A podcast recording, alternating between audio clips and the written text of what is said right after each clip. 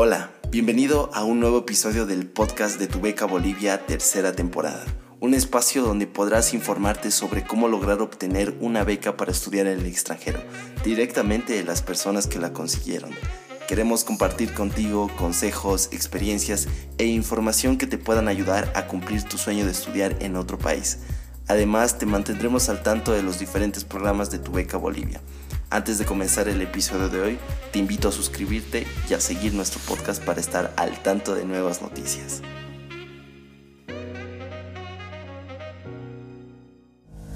Hola, soy Juanpa González y en compañía de Alejandro Aguilar tenemos el agrado de contar con una entrevista muy especial a un invitado de la casa tenemos el placer de presentar a Diego Silva, quien nos estará hablando sobre las becas AUGM en Brasil, que está asociada a las universidades del Grupo Montevideo. Para conocer un poquito más sobre quién es Diego Silva, vamos a dar a conocer, eh, bueno, su gran trayectoria. Diego Silva fue becado como estudiante de intercambio en la carrera de Ingeniería Aeroespacial en la Universidad Federal de Santa María, en Brasil, como convalidación a su carrera de aeronáutica en la UNSA, La Paz. Actualmente sigue estudiando y capacitándose en el ámbito aeronáutico para en unos años coadyuvar a la aeronáutica boliviana. Bienvenido, bienvenido Diego. Muchas gracias, gracias Juan Pablo, gracias José por su bienvenida, por esa, eh, bueno, por esa bonita presentación, le hacen a uno sentir bien y no, pues agradecerles por el espacio y estoy aquí presto para responder todas las preguntas que ustedes tengan, las curiosidades que tengan de esta beca. Y en especial me gustaría hablar de las experiencias que se obtienen, ya sea al momento antes, durante y después de la postulación. Entonces, yo presto a resolver cualquier duda que ustedes tengan. Genial, genial. Sabes, Diego, algo que me interesa saber en principio es cómo te ha cambiado la vida esta beca antes de, que partieras a tomar esa decisión.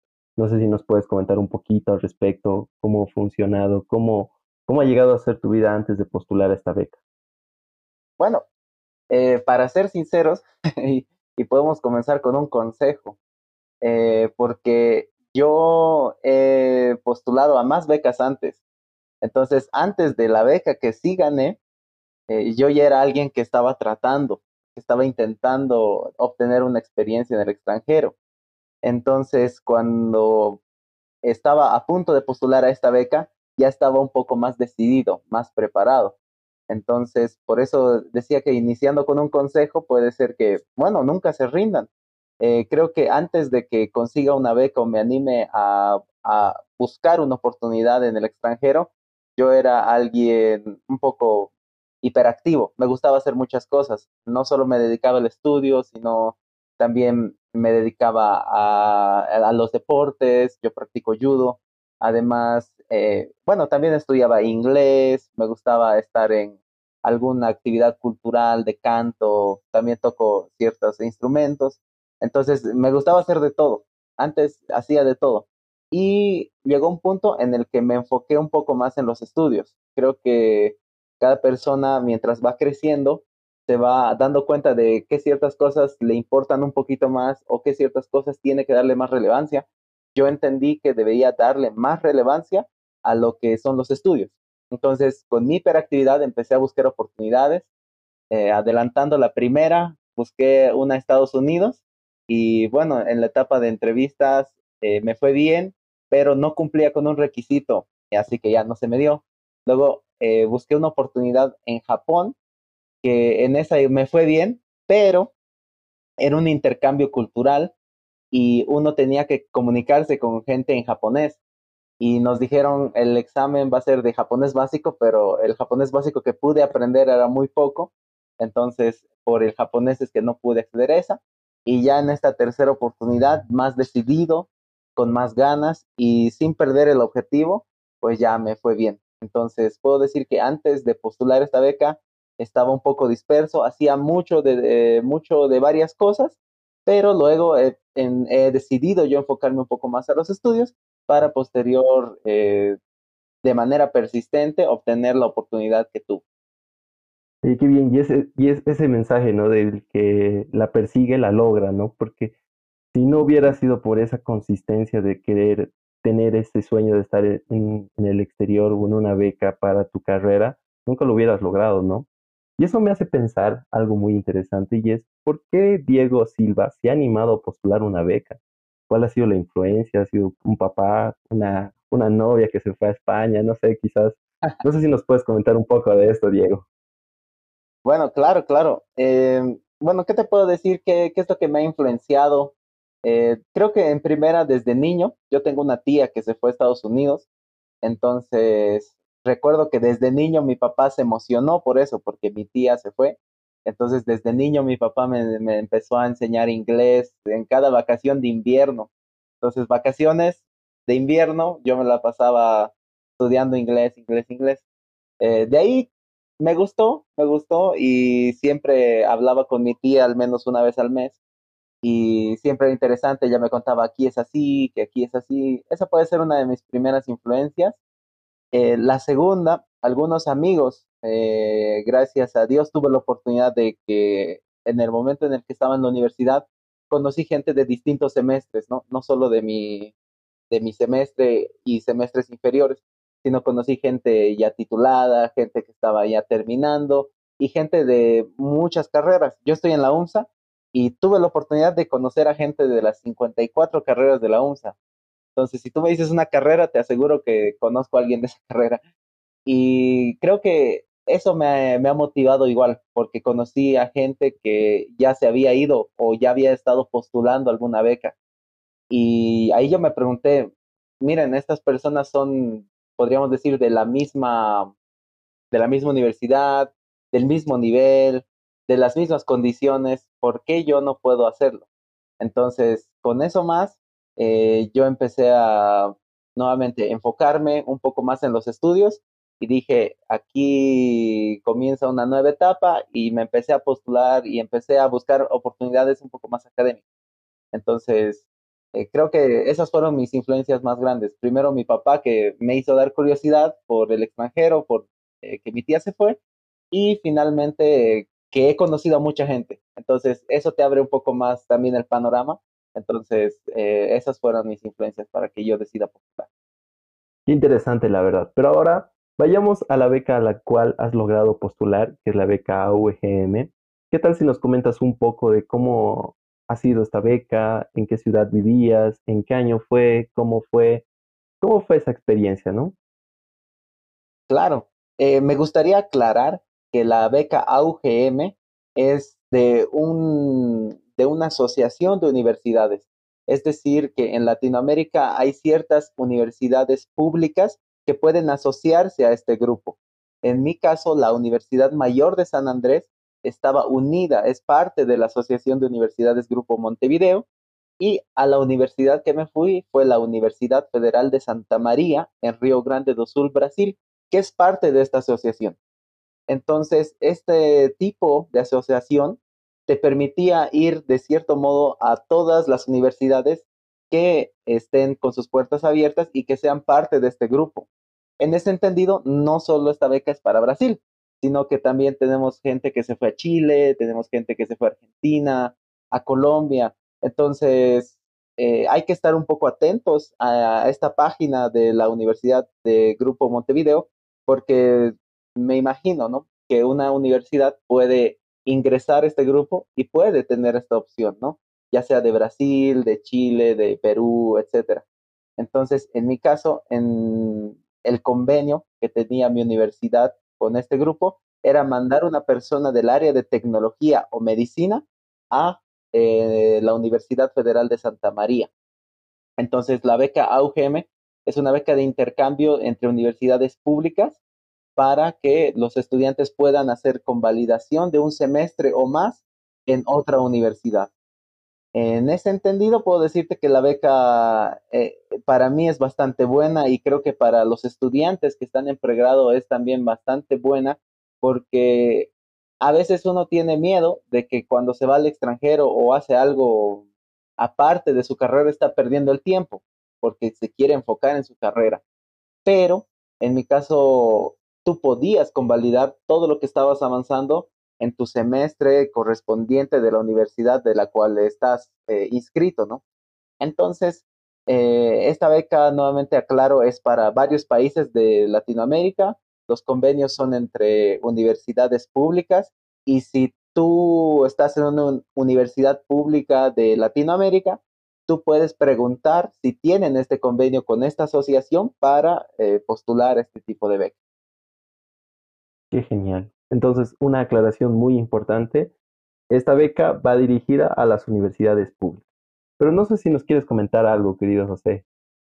Eh, bueno, algo que también se ve es sobre todo salir, ¿no? De la zona de confort, porque el yo digo, ¿no? Que el sueño de cada joven es hacer una especialidad en el exterior, porque sabemos, ¿no? De que existe, ¿no? Esa consigna de que afuera están más adelantados con respecto al estudio, al desarrollo, y es bueno, ¿no? Aprender de qué es lo que hacen afuera para aplicarlo acá en nuestro territorio, ¿no? Y puede que uno llegue a estancarse, ¿no? O sea, no sepa por dónde empezar o cómo conseguir una beca. Entonces, eh, aquí, aquí surge la incógnita, ¿no? O sea, ¿cómo te enteraste, sobre todo, eh, de que la UNSA era parte del grupo de universidades de Montevideo. O sea, ¿cómo fue? Tal vez algún amigo te, te comentó. O también sabemos que el factor publicidad es importante, ¿no? Porque a veces la información es guardada, ¿no? La, información es muy, no sé, parece que solo es para un determinado grupo de personas. Pero en tu caso, ¿cómo fue? O sea, ¿cómo te llegaste a enterar y, y después de eso, ¿cómo te enteraste para aplicar, para aplicar tal vez a un examen de idiomas y cuál ha sido igual el proceso, ¿no? Eh, perfecto. Eh, bueno, tienes mucha razón con que a veces la información se queda en ciertas personas. Y para ser sincero, a veces es como que si te ofrecen un trabajo, a veces porque quieres que sea tuyo, no quieres que nadie postule. Entonces, a veces te lo guardas. Y lo mismo ah, ocurre con las becas, digamos. Eh, debo admitir que alguna vez encontré alguna oportunidad y no quería decírselo a nadie porque yo quería que esa oportunidad sea mía, ¿no?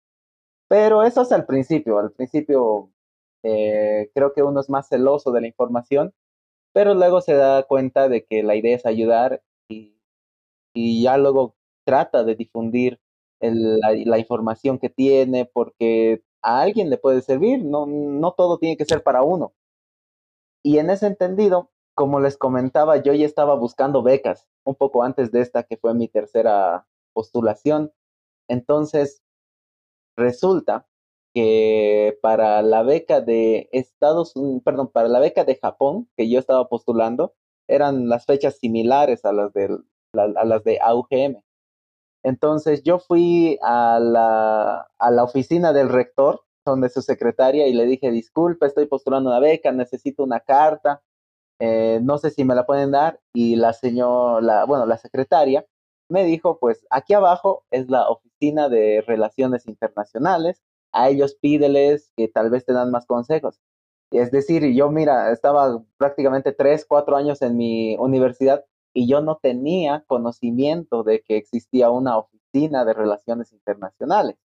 Entonces de ahí ya bajé, eh, hablé con ellos, ya me asesoraron más y ese es el modo en el que yo me enteré de que en esa oficina estaban empezando, lo, o perdón, terminando la, el tiempo de postulación para la beca AUGM. Entonces, como yo ya estaba con ganas de, de intentar todo, entonces dije, me postularé a esta más. Y ese es el, ese es el modo en cómo yo he podido enterarme de la beca AUGM en específico. Pero eh, una vez que me enteré que había esta oficina en mi universidad, de ahí yo empecé a buscar en Facebook y ahí había tenido su página y yo no la seguía, entonces la empecé a seguir. Empecé a buscar así oficinas internacionales, eh, algún tipo de entidad educativa que ayude a hacer, eh, o bueno, a apoyarte para que tú estudies en el exterior y encontré páginas, encontré eh, gente que se, se, dedica a ayudar. Entonces, podríamos decir que fue de chanfle, porque al principio yo estaba enfocado en otras becas y si no hubiera sido que fui a preguntar a mi universidad, eh, no me hubiera enterado de esta beca AUGM. Entonces, de ese modo yo me enteré de la beca AUGM directamente en la oficina de Relaciones Internacionales de mi universidad y les aseguro que en cada universidad hay una oficina de relaciones exteriores, de relaciones externas, de relaciones públicas y ellos son quienes tienen ese tipo de información. A ellos son a quienes les llegan invitaciones, eh, convenios, etcétera. Entonces, les invito a todos a buscar esa oficina o buscar qué dependencia dentro de su universidad se encarga de este tipo de oportunidades, este tipo de becas, que de seguro hay, tal vez esté con otro nombre en otra universidad, pero de seguro eh, que existe esta dependencia que se encarga de esas cosas. Y bueno, cuando yo me enteré de la beca, eh, dije, esta de Japón, no sé si se me dé, de todos modos, me voy a postular a esta. ¿Por qué? Porque era una beca de intercambio, era una beca que también incluía todo lo que es pasajes, incluía estadía, incluía un estipendio mensual, incluía los estudios, es decir, incluía todo. Y de casualidad, en ese año que yo me postulé, tenían ese convenio para gente de tecnología, que en mi caso, mi carrera de aeronáutica es considerada una carrera de tecnología. Entonces, si no hubiera estado eso, eh, este último punto de que yo, siendo alguien de la Facultad de Tecnología, podía postular, eh, no me hubiera postulado, la verdad. Entonces, eh, ese fue el modo en el que yo me enteré de mi beca en específico. Y aclarando un poco lo que digo y lo que les decía de esta Asociación de Universidades Grupo Montevideo, es que eh, las universidades que se asocian, ellos abren sus puertas para dar beca pero puedes, por algún motivo, ya sea económico, administrativo, legal, puede ser que en este año la Universidad de, en mi caso, Federal de Santa María, no abra sus puertas. Entonces, ya las personas que podían haber ido ahí no van a poder postular, digamos. Entonces, o puede ser que justo ahora una universidad de Colombia se asoció y abrió sus puertas para recibir a alguien. En ese entendido, también ahora vas a poder postular a Colombia, digamos. Entonces, es un poco dinámico las universidades y los tipos de carreras que aceptan en este tipo de becas. Uy, genial, porque justo lo que cuentas, ¿no?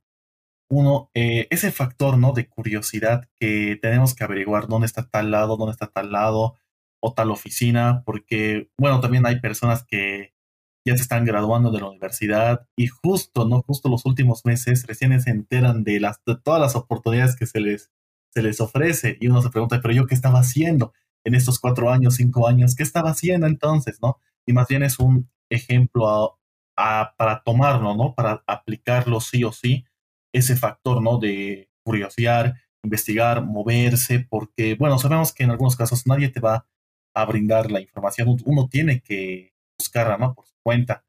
Ah, ahora también, o bueno, otra pregunta sobre todo es el factor de los idiomas, ¿no? Eh, bueno, en tu caso, eh, tú te postulaste a una universidad de Brasil. Eh, ¿Te pidieron algún certificado sobre si sabías hablar bien el portugués o tal vez tenías algún certificado de otros idiomas que eran vinculantes, o sea, favorablemente para que te acepten en la beca? Bueno, en este caso y para esta beca, no era necesario saber el portugués. O sea, no me pedían que haga algún curso, no me pedían que yo haga algún examen. Entonces, eh, en ese aspecto, el requisito no ha sido excluyente para mi postulación porque no era, bueno, no me lo pedían. Pero, eh, y les doy una sugerencia, si no les piden este requisito del idioma, igual vas a ir a pasar un, una, bueno, unos meses, unas semanas un año, no sé, depende del tiempo, vas a ir a pasar bastante tiempo en un lugar donde no hablan tu idioma y te tienes que comunicar de algún modo. Es, es un poco incómodo cuando no sabes eh, no sé, no sabes qué decir, quieres integrarte a la comunicación y no puedes.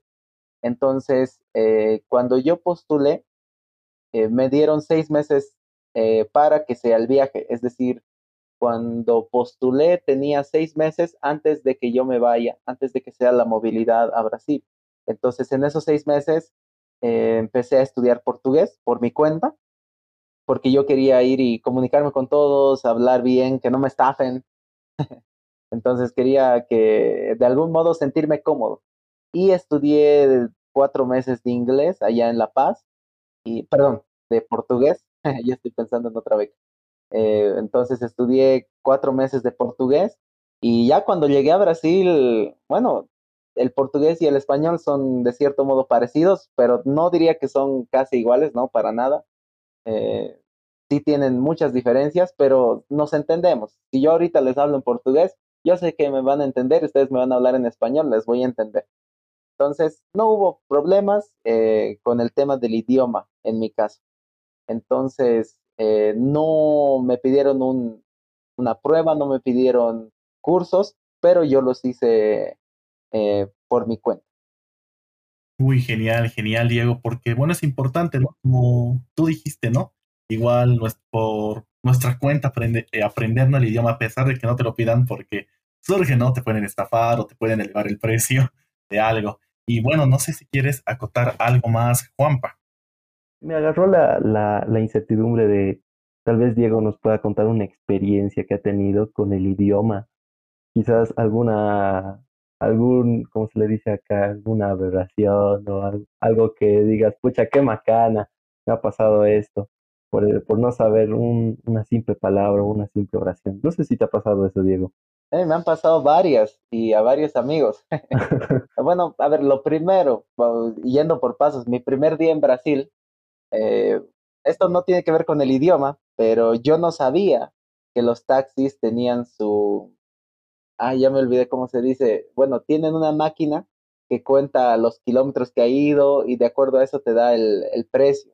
Ahorita se me fue el nombre. Tarifario. Pero tiene, exacto, tiene un tarifario y está ahí visible. Está ahí visible para el, el conductor y para el, el pasajero. Yo no sabía. Entonces me lleva en ese, eh, en mi primer día en Brasil me lleva del aeropuerto a la terminal y yo pensaba que eso era la radio, no sé, pensaba que era cualquier otra máquina. Y, yo como en Bolivia le dije, bueno, ¿cuánto es, no? Eh, y me dice, ah, 50 reales, que son como 100 bolivianos. O bueno, esas veces era como 100 bolivianos. Y yo, pues bueno, debe ser, y le di los 50 reales y me fui.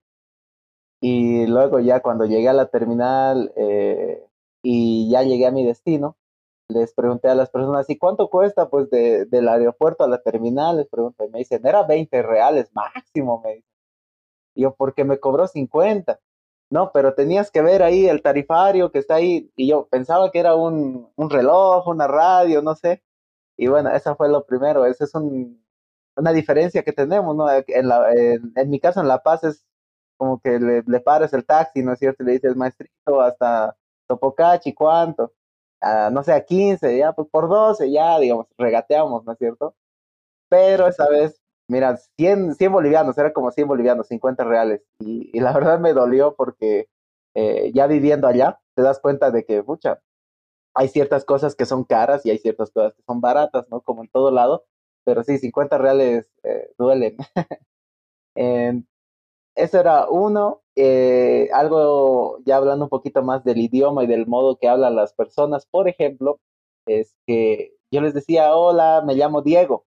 Y ellos me decían, oh, Diego. Y yo, no, me llamo Diego. Ah, Diego.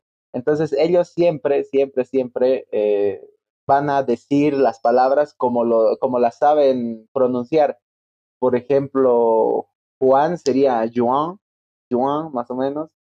Eh, o teníamos una amiga que se llamaba Judith, nosotros decimos Judith, pero los, los brasileros, perdón, les le decían Yujichi, porque así se pronunciaba. Entonces era, era ese tipo de cositas que habían.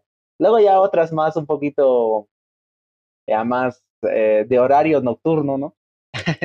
pero que sí, habían ciertas palabras que no son iguales, o ciertas palabras que se confundían, entonces eh, sí había ese tipo de experiencias. Para nosotros los que hablábamos español era muy gracioso, pero para los de Brasil ya pues era, era normal, digamos. ¿no?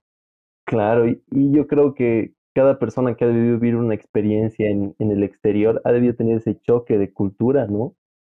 Entonces es muy importante lo que tú dices porque con estas experiencias y que son graciosas, te das cuenta que uno también tiene que estar preparado para esta situación, ¿no?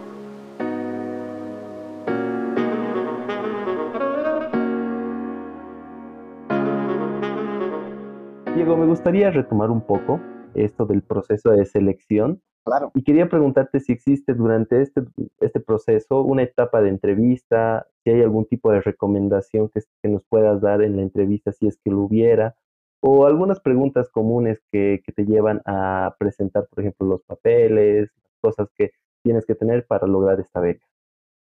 Eh, claro, y me tocaría hablar y, y profundizar un poco más en los requisitos.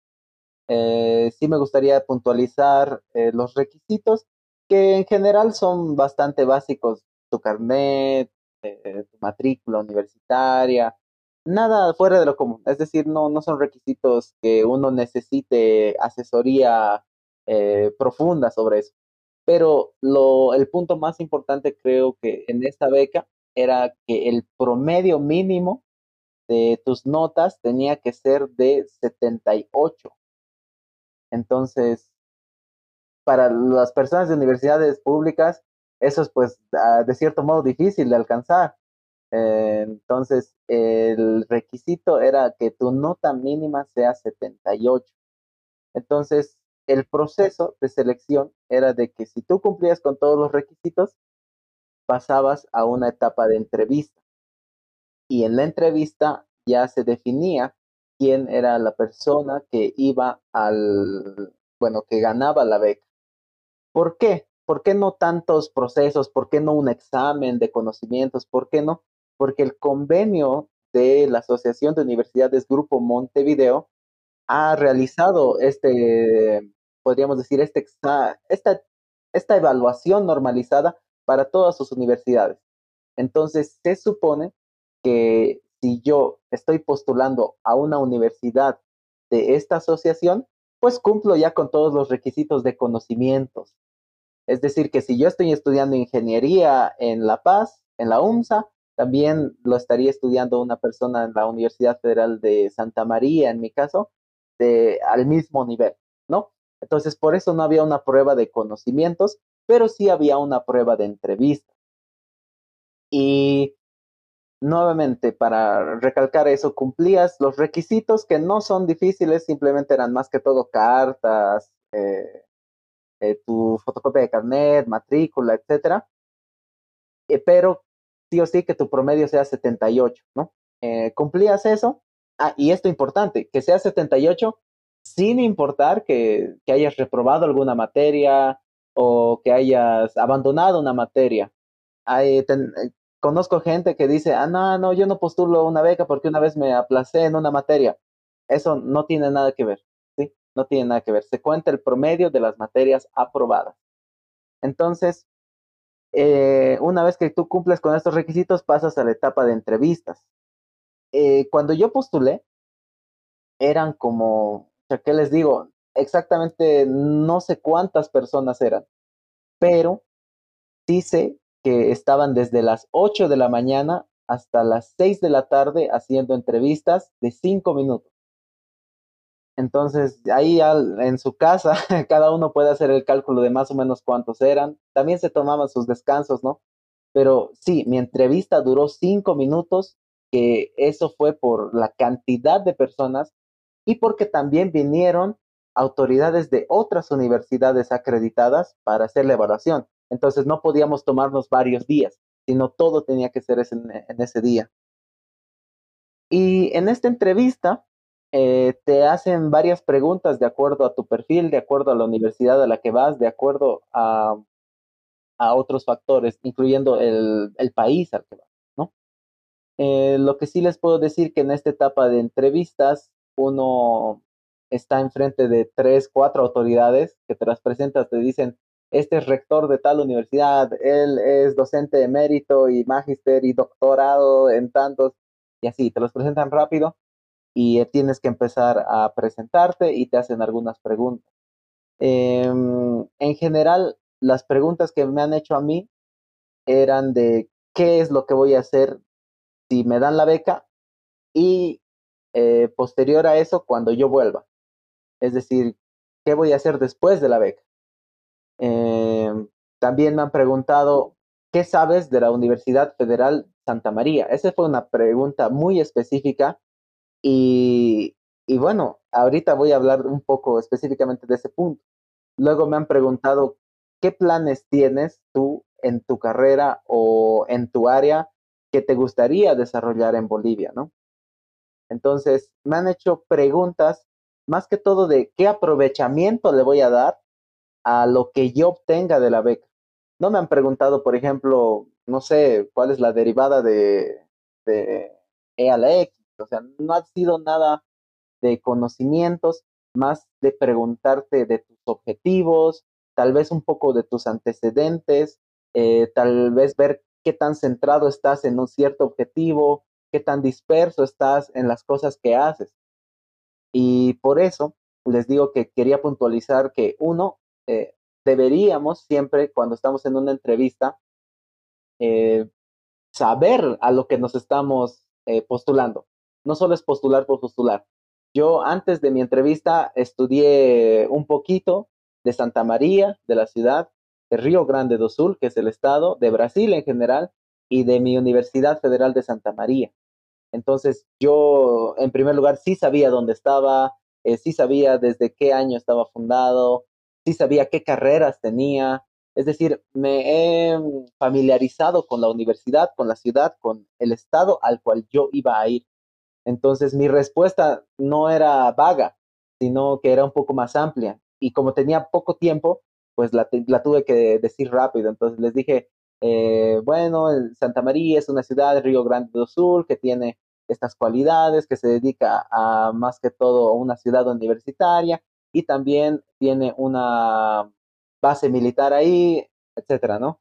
Luego que la Universidad Federal de Santa María actualmente tiene como que 50 mil estudiantes eh, y a mí me tocaría estudiar en el Centro de Tecnología que se encuentra en la ciudad de Camoví. Eh, o sea, me dejo entender, sí me interioricé tanto que ellos, yo creo que el jurado, y no solo en mi beca, sino en muchas becas, esto me ha pasado con gente que asesoré y gente que me ha asesorado, de verdad, eso es interés. O sea, esta persona se ha postulado y, y sabe por qué quiere su universidad, sabe por qué quiere esa ciudad en específico. Entonces, eso fue bastante bueno en la etapa de entrevista además de, eh, de, estar siempre centrado en lo que uno quiere hacer. Eh, me explico mejor.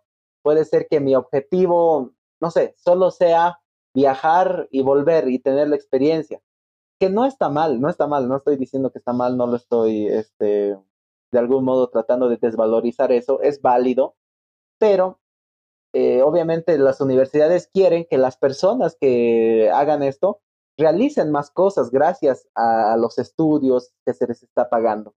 Es por eso que si te preguntan cuáles son tus objetivos y demás, de verdad, de corazón, que, sean buenos objetivos, ¿no? Mira, me quiero ganar una beca, en mi caso en ingeniería aeroespacial, para comenzar a desarrollar la, eh, bueno, la industria aeroespacial en Bolivia, que prácticamente es escasa, ¿no? Entonces, yo podía haber hablado de ese tipo de objetivos, ¿no? y gracias a esto yo voy a tratar de traerlo a mi país. Eh, cuando me preguntaron qué es lo que vas a hacer cuando, cuando vuelvas, y les dije, lo primero que voy a hacer es difundir esta beca, porque si yo puedo tener esta oportunidad, quiero que más personas tengan esta oportunidad. Y bueno, ahora lo estoy cumpliendo. estoy tratando de que más personas se enteren de esta beca. Gracias a Dios, igual he dado seminarios en mi facultad o para sociedades estudiantiles sobre esta beca. Entonces, de eso se trata, ¿no? De que con lo que tú vayas a hacer en esa beca puedas posteriormente hacer algo. Y si tú tienes bien definido eso, yo creo que en la entrevista te va a ir bien. Porque si no tienes definido qué vas a hacer, por qué lo quieres hacer, en la entrevista te vas a ver como alguien que no le ha puesto interés. Entonces, creo que esas serían mis, sugerencias en la etapa de entrevistas, que obviamente traten de ellos expresarse lo mejor posible porque los nervios le pueden ganar a uno por más capo o capa que sea. Entonces, traten de expresarse bien, traten de estar centrados, de saber por qué, eh, por qué quieren esa beca y qué van a hacer después. y bueno, interiorizarse de los datos de a dónde uno está yendo, de por qué quiere esa universidad, qué tiene esa universidad en especial. Excelente, Diego. Sabes, algo que me puse a pensar también y que gracias a toda la información que nos brindan es, Diego Silva, ¿de qué beneficios ha contado con esta beca? Porque obviamente, seguramente también has debido tener la matrícula pagada y demás, pero aparte te, dan el gasto del avión, te dan el hospedaje, te dan, no sé, un desayunito por la mañana. ¿Qué es lo que cubre la beca como tal, Diego? Ah, ok.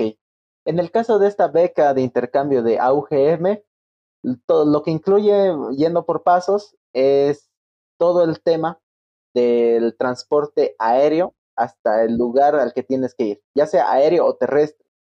Eh, entonces, se encargan de llevarte desde, por ejemplo, en mi caso, La Paz hasta Santa María.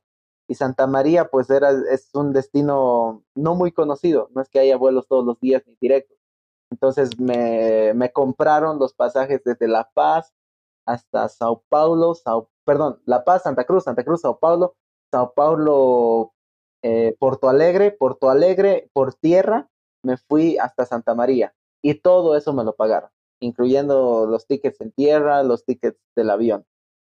Eh, lo mismo para la vuelta, es decir, que incluye pasajes de, ida y de vuelta. Posterior a ello, incluye todo lo que es el tema de los estudios, la matrícula, eh, algún tipo de documento que tenga que tener en la universidad, todo eso incluye la beca eh, para que uno estudie y goce de los derechos que tiene dentro de esa universidad. Además de ello, eh, me daban un estipendio mensual para que yo cubra mis gastos de, eh, de lo que es hospedaje y también comida. Y además me daban comida dentro de la universidad. Ahora, aquí quiero aclarar, esta parte dentro de, la comida y el estipendio y del hospedaje depende eh, de, de varios factores, pero más que todo la universidad, de lo que pueda conseguir la universidad. Hay, hay universidades, por ejemplo, mi amigo se fue a, Buenos Aires y a él ya le dieron un departamento con tres personas. Entonces el hospedaje ya estaba y le daban entonces un estipendio más, más reducido para la comida y aparte su estipendio mensual para sus gastos personales, ¿no? Eh, tenía otro compañero que él se fue a Córdoba igual en Argentina, y a él le daban, eh, todo le dieron en dinero, o sea, pero le dieron todo, así le dijeron, aquí tienes y con esto vives. Entonces, de eso él tenía que ver su comida, de eso él tenía que ver su hospedaje y de eso él tenía que ver su, eh, sus gastos propios, ¿no? En mi caso me han dado un estipendio aproximadamente en esas veces de dos mil, perdón, de 400, Sí, eran aproximadamente dos mil bolivianos al mes, aproximadamente. Me daban mil reales al mes, que era dos mil bolivianos aproximadamente, y con estos mil yo tenía que, que ver más que todo mi hospedaje, y lo que me sobrara, me lo quedaba yo. Y ellos, los de las universidades, saben, o sea, me han dado mil reales porque el promedio de hospedaje en la ciudad en la que estábamos era de aproximadamente 400, 500, hasta 600, ya tal vez 700 si quieres estar en un lugar muy top, reales. Entonces, aunque te vayas a un lugar muy bueno, te quedaban unos 300 reales para, para tus gastos, ¿no? Entonces, eso me daba la universidad a mí en particular, esos mil reales para mi hospedaje y mis gastos propios. Y el caso de la comida, me dieron eh, un pase, podríamos decirlo, para que yo como estudiante de intercambio pueda comer el desayuno, el almuerzo y la cena del lunes a sábado en la universidad. ¿Y qué pasaba los domingos? Ustedes se preguntarán. Los sábados yo iba a la universidad y ahí me daban carne cruda, eh, cebollas, este, papas, queso, ahí me daban todo, me daban mantequillas en barritas chiquititas, me daban este, leches en, sachet, o sea, me daban todo mi, mi comida de almuerzo, desayuno y cena para el domingo, pero me daban harto, o sea, a veces con nuestros amigos internacionales nos daban, por ejemplo, un medio kilo de carne. Entonces, uno, el, el domingo no va a terminar eso. Entonces ya nos reuníamos y ya nos preparábamos comida, eh, como siempre lo del sábado íbamos a recoger y ya era ir a la casa de alguno de nuestros amigos para ir a cocinarnos después. Entonces, eso es todo lo que incluye la beca. Y bueno, al inicio les dije la matrícula universitaria o, todos los documentos universitarios que les hagan gozar de los derechos de la universidad. Por ejemplo, yo con mi matrícula universitaria podría, podía entrar a cualquier biblioteca de la universidad. También con la matrícula universitaria yo pude eh, practicar judo, practiqué judo en la universidad allá. Eh, también con la matrícula podía rentarme bicis dentro de la universidad. Eh, con esa matrícula también yo tenía descuentos en el, en el bus, en los buses de la ciudad. y bueno, también decirles que ya con ese cartón de estudiante eh, también pude tener descuentos en otras atracciones, ¿no? Por ejemplo, en el cine, en algún parque, ya me daban descuentos. Entonces, eh, prácticamente todo lo que me han dado era ganar, ganar para mí. Excelente, wow.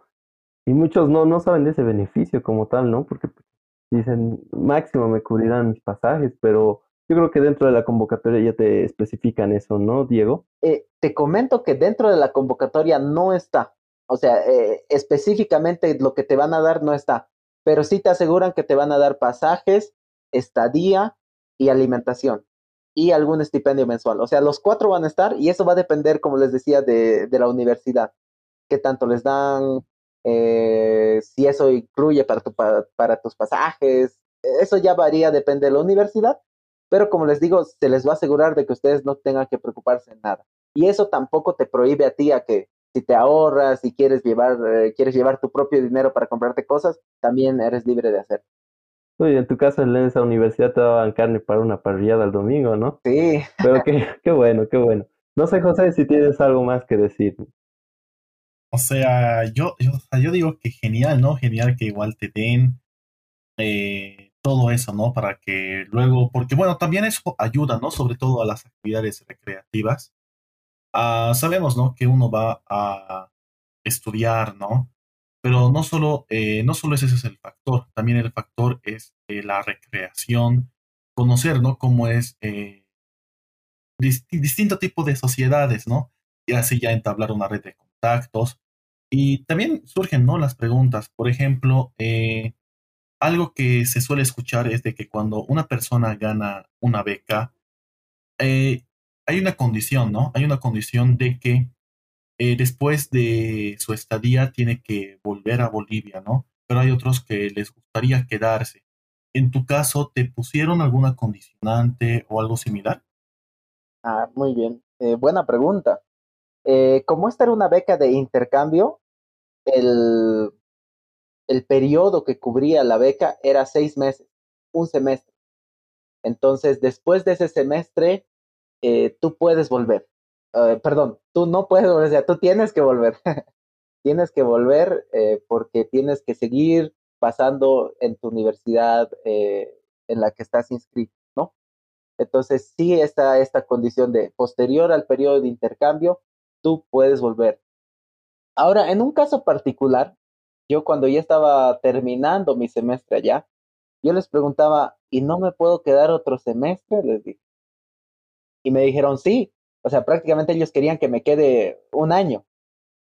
Y me dijeron, sí, sí, sí, sí puedes, eh, te puedes quedar aquí un año, pero ya la convocatoria ya no la vamos a abrir para tu universidad. Entonces, al siguiente año o al siguiente semestre, ya no iba a haber la oportunidad para otra persona de venir a la universidad en la que yo estoy. Entonces, ahí se iba a ampliar la beca, me iban a dar más tiempo, me iban a dar el mismo estipendio, todo, todo, todo lo que les conté, pero un semestre más. Entonces, eh, yo ya estaba de cierto modo ya avanzado en mi carrera, entonces yo decidí volver porque eh, también sería privar, ¿no? Privar de, de la oportunidad a otra persona de que viva esta experiencia. Y era lo que tal vez igual les decía al inicio, ¿no? Eh, que al principio era de, ah, mira, puedo quedarme un año, listo, no le voy a decir a nadie, pero uno ya lo va analizando ese rato mejor, va pensándolo bien, va también madurando y dicen, bueno, ya yo viví esta experiencia y quiero que otra persona también la viva. Entonces, en este caso, sí, eh, la condición está de que tú vuelvas a tu, eh, a tu carrera en el país donde has estado. Ah, genial, ¿no? Pero bueno, lo bueno es que dan a conocer ese detalle y también uno igual eh, tiene la libertad, ¿no? De preguntar si se puede quedar o no, porque puede que pase, ¿no? Puede que surja la oportunidad, ¿no? De quedarse y así seguir disfrutando, ¿no? Sobre la experiencia.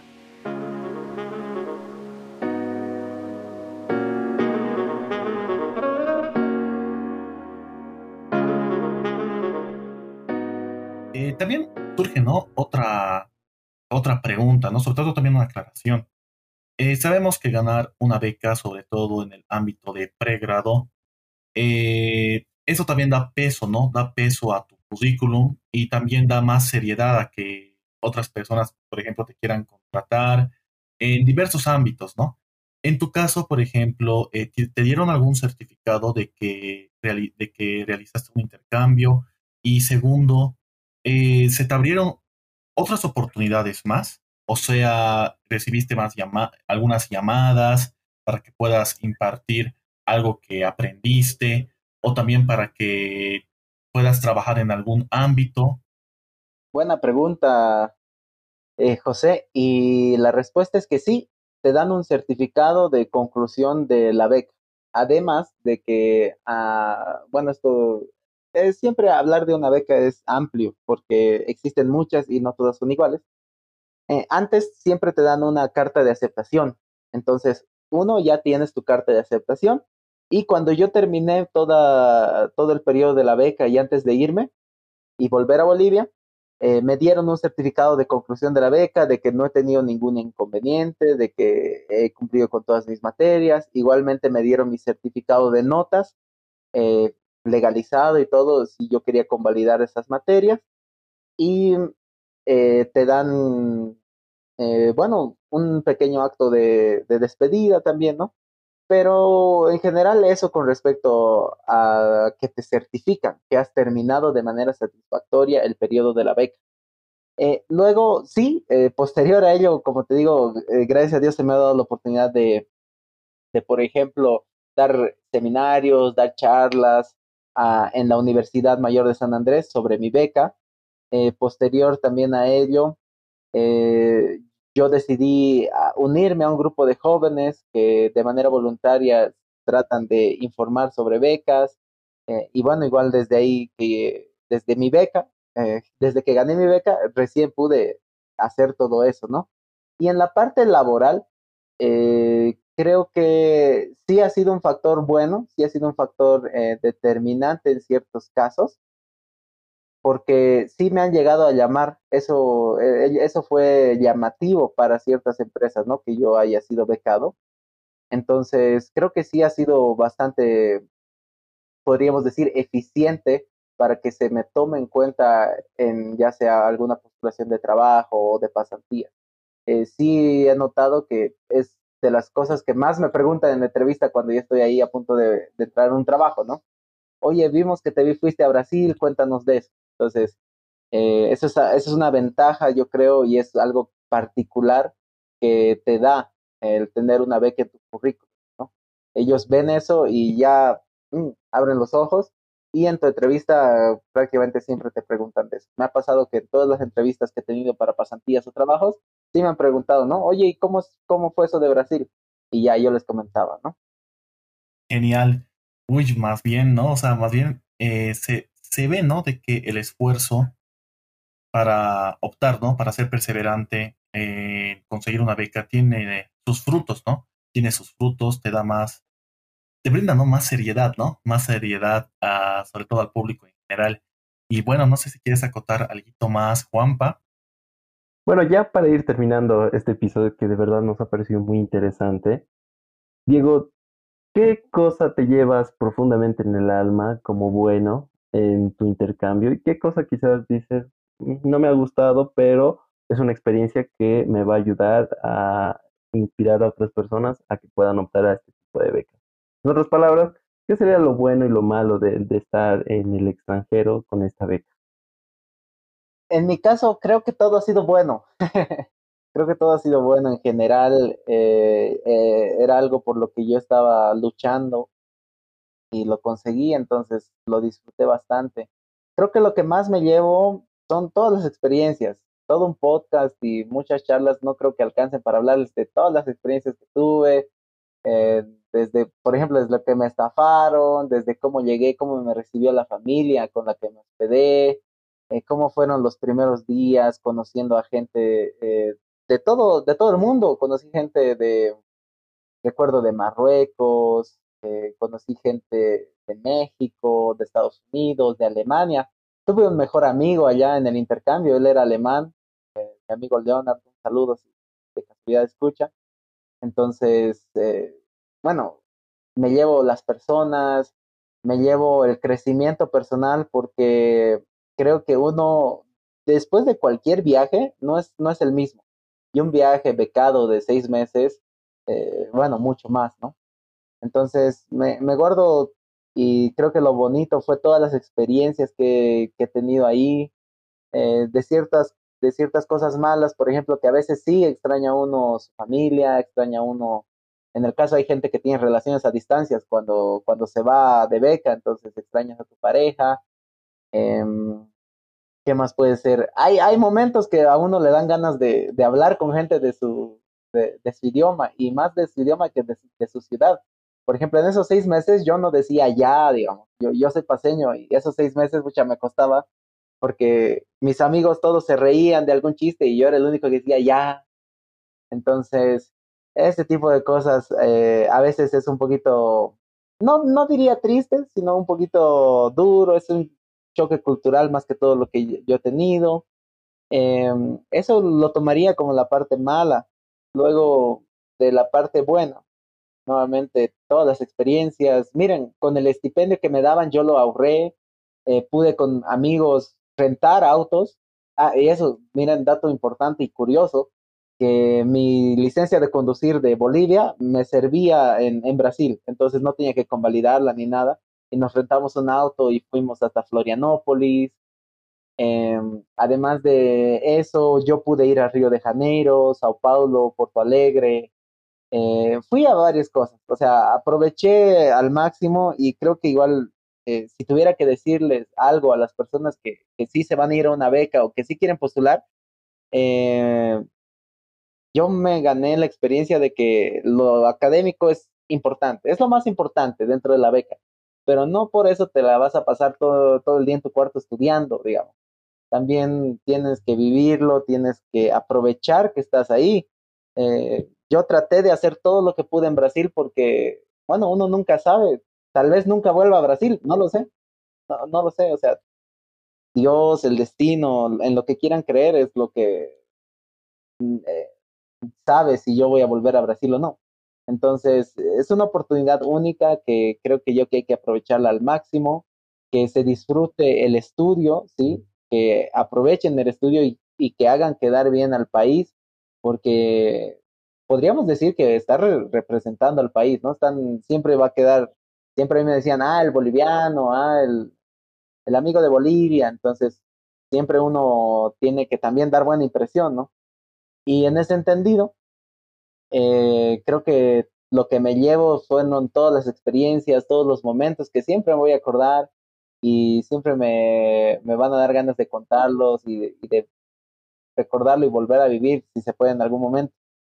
Y nuevamente, como cosas malas, tal vez la nostalgia, eh, por ejemplo, se dio el caso de una compañera que ella estaba en, ella estaba en Argentina y le dieron la beca y todo, y al mes ya yo me enteré que ella estaba volviendo a Bolivia.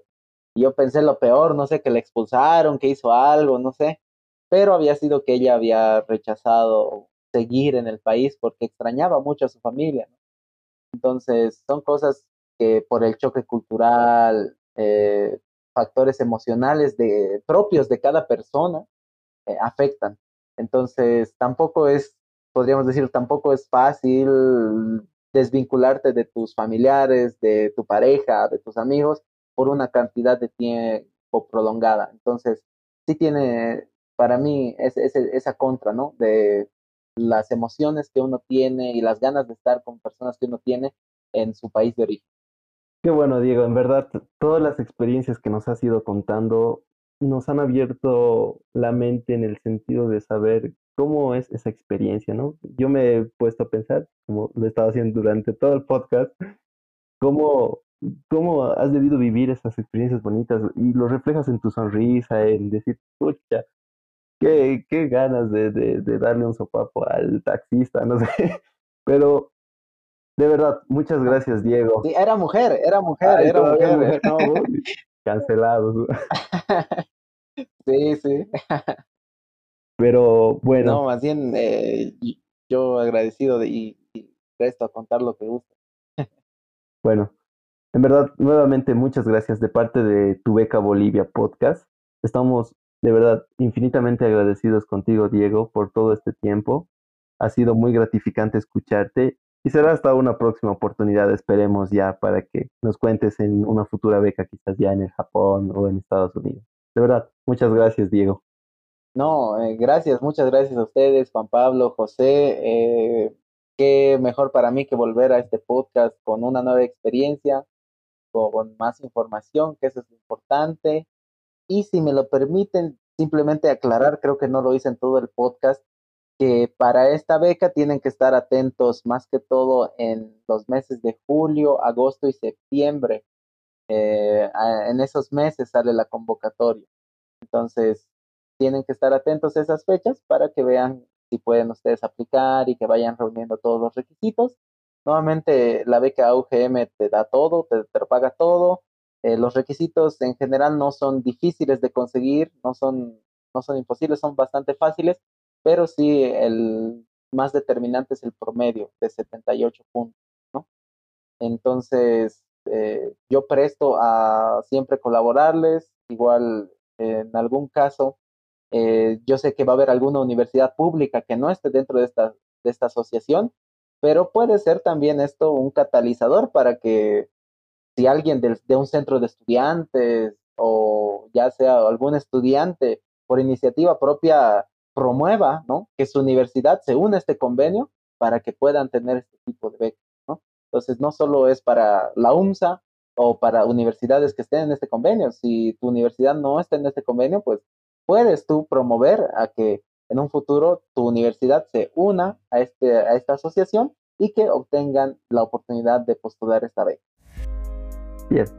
Bueno, nos despedimos con este gran episodio Nuevamente gracias también a ti José por acompañarnos. Será hasta un próximo episodio para ya comenzar con esta tercera temporada. En verdad, muchas gracias y nos veremos en una próxima oportunidad. Hasta luego. Gracias Diego, gracias José por todo. Hasta luego, no, gracias a ustedes y qué manera de empezar la tercera temporada. Buenísimo. Genial. Este episodio fue producido por el equipo de podcast de Tu Beca Bolivia. Para obtener más información de lo que hacemos, no te olvides seguirnos en todas nuestras redes sociales.